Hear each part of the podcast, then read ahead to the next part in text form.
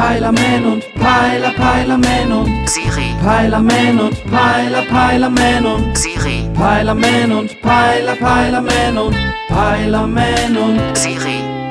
Ey, sag mal, Siri, hast du The Beauty and the Nerd auf ProSieben gesehen? Ich gucke kein Fernsehen. Nee, du machst alles richtig. Ey, die Sendung ist niveautechnisch so niedrig, das ist fast rekordverdächtig. Worum geht es in der Sendung? Man denkt ja, da geht es jetzt um irgendwelche schöne Frauen und so Computerspezialisten. Und? Naja, also die Frauen sehen nicht gerade wie Naturschönheiten aus.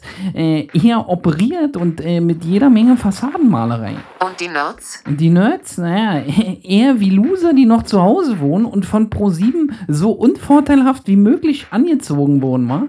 Und was passiert in der Sendung? Ja, eigentlich äh, das Übliche wie im Fernsehen war. Jeder zeigt sich von seiner schlechtesten Seite und gemeinsam versucht man in Abgründe vorzudringen, die nie ein Mensch zuvor gesehen hat, wa?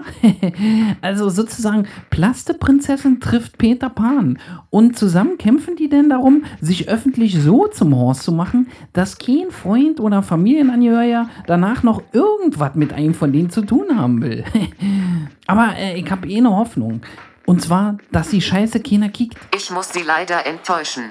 Die Sendung hatte eine Quote von über 14 Prozent. Ach du liebe Scheiße. Also, dann brauche ich jetzt auch was mit mindestens 14%. Aber äh, Alkoholgehalt, verstehst du?